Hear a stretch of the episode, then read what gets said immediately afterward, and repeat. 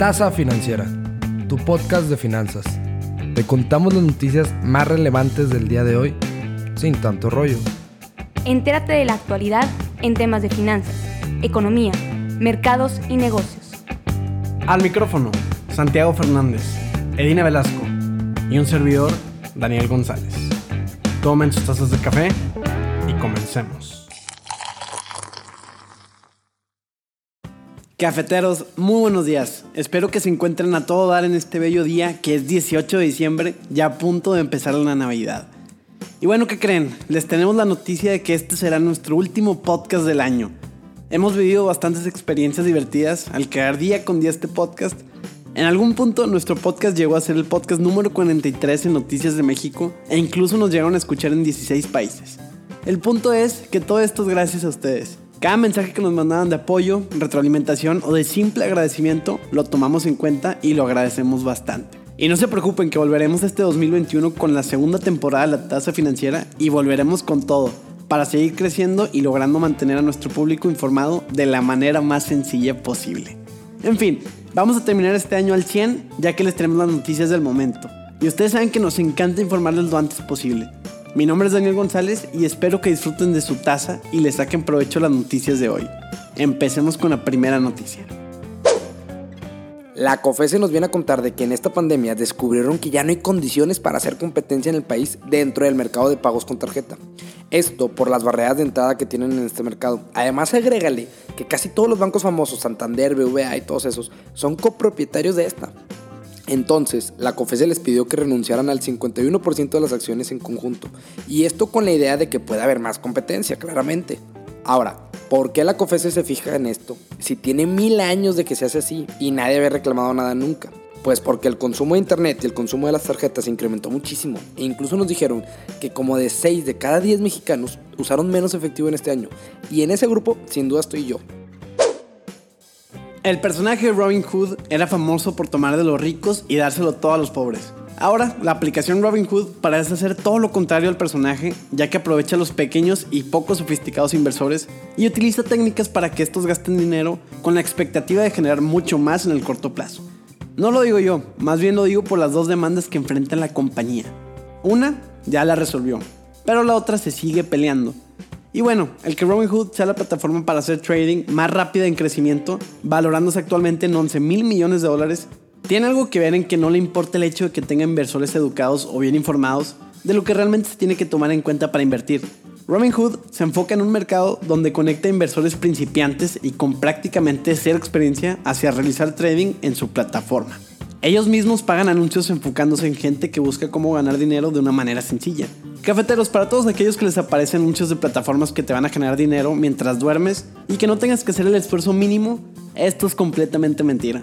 Si ustedes piensan que invertir es fácil, divertido y que aparece confeti en su pantalla cada vez que realizan una transacción, por favor, sálganse de ahí, ya que probablemente esa plataforma esté manipulada.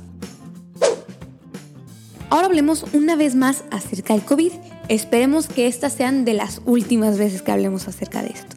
Pero bueno, las empresas tecnológicas como IBM, Oracle y Salesforce están todas trabajando en conjunto con gobiernos y agencias de salud para gestionar el enorme tareón que es distribuir las vacunas del COVID-19 a la velocidad de la luz y cuanto antes.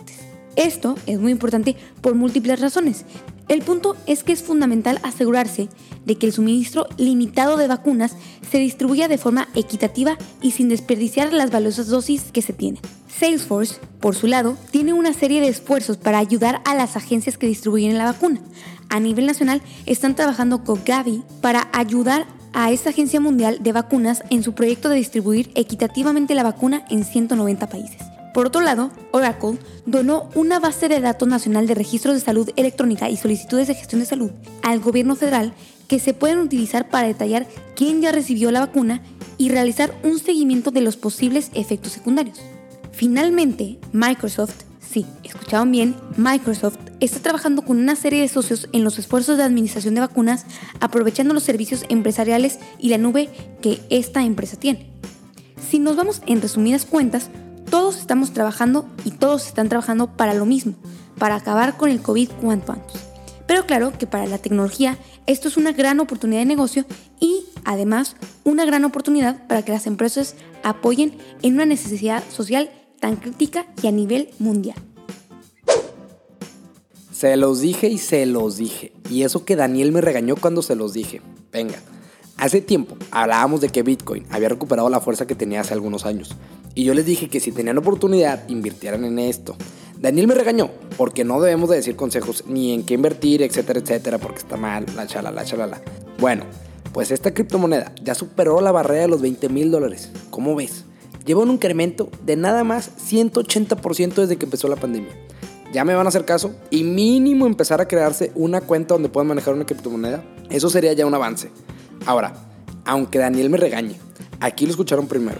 No creo que vuelva a caer como hace algunos años. Así que si pueden, ya saben cuál es mi recomendación. Aunque sea poquito, sí conviene. Realmente pensé que ya le habíamos dado conclusión a este tema, pero esta sigue y sigue volviendo.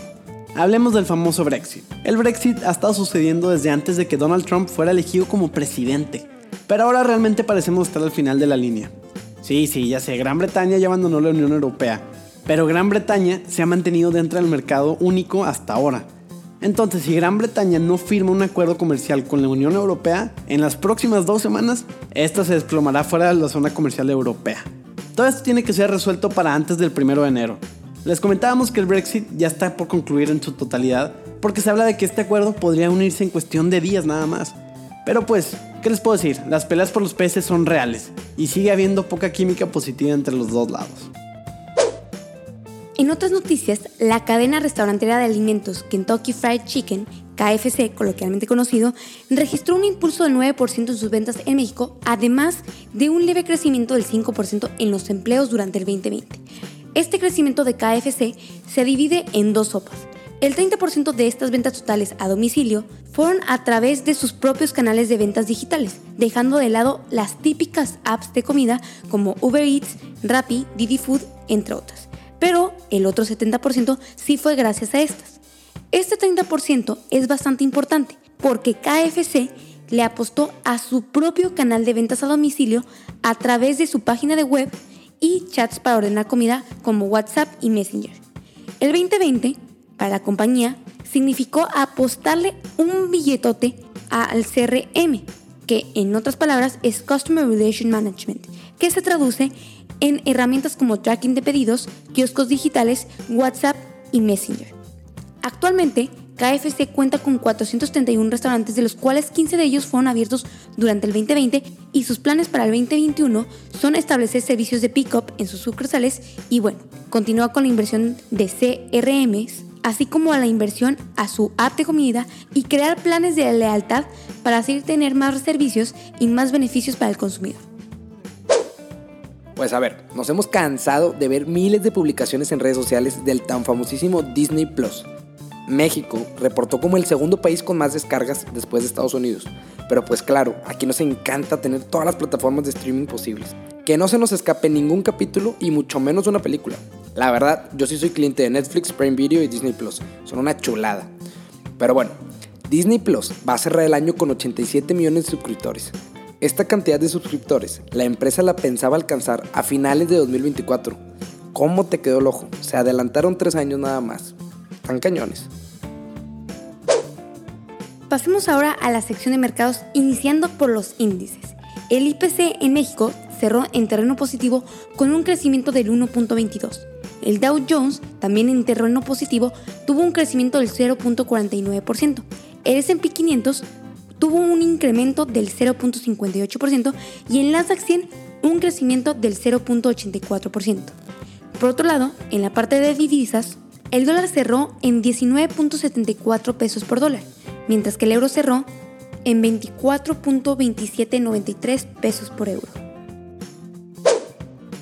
Al parecer todo está pintando bien para la economía estadounidense. El sector de la vivienda se ha recuperado por completo.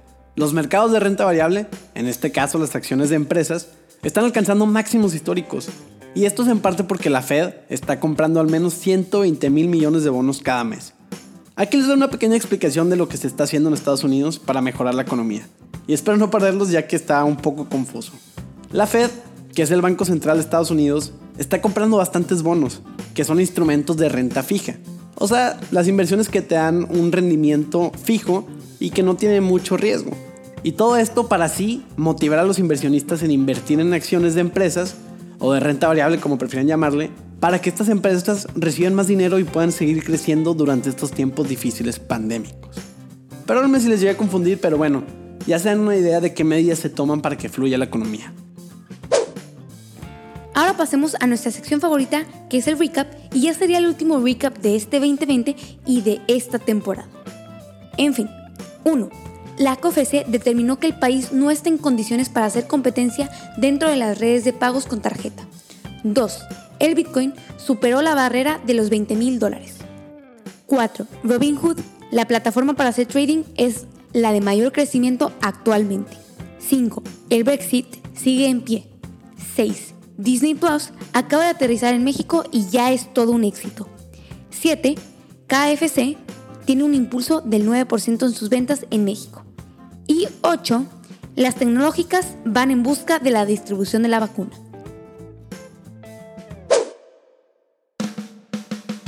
¿Y qué les puedo decir? Pues chavos y chavas, con esto vamos a concluir la primera temporada de la tasa financiera.